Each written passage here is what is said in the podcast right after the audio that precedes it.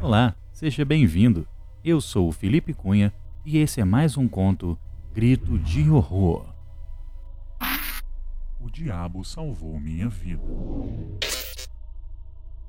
Um relato britânico datado aproximadamente de algum período do século XIX diz que um homem, este que exercia a profissão de pescador, ficou preso em uma tempestade junto com um subordinado, e como eram extremamente religiosos, se puderam rezar fervorosamente, ao mesmo tempo em que se seguravam no pequeno barco, que era jogado contra as violentas marés, mas sentiam que sua hora havia chegado.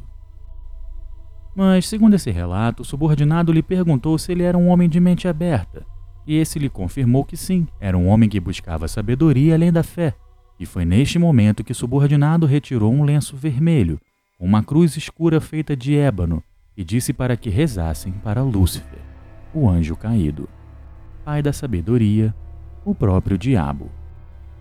E naquele momento se revelou que o subordinado era um servo de Satã, um legítimo satanista, e sabia que aquilo ali era um castigo por terem ofendido uma imagem de Jesus Cristo antes de saírem para pescar. Ele explicou que o satanismo prega o individualismo, mas que, ao contrário da crença comum, não tolera ataques à pessoa ou crença alheia sem que esta tenha lhe causado algum mal.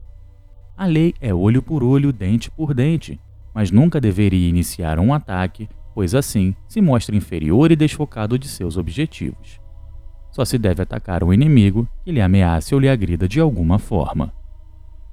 Num lampejo de desespero, o pescador concordou e juntos rezaram e pediram clemência para Satã. Ele sentia que a cabine ficara quente e, de certa forma, confortável.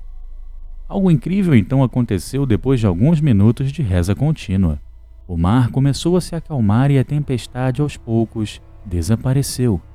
O homem revelou o ocorrido apenas para familiares e amigos próximos, que contaram essa história fantástica somente depois de sua morte.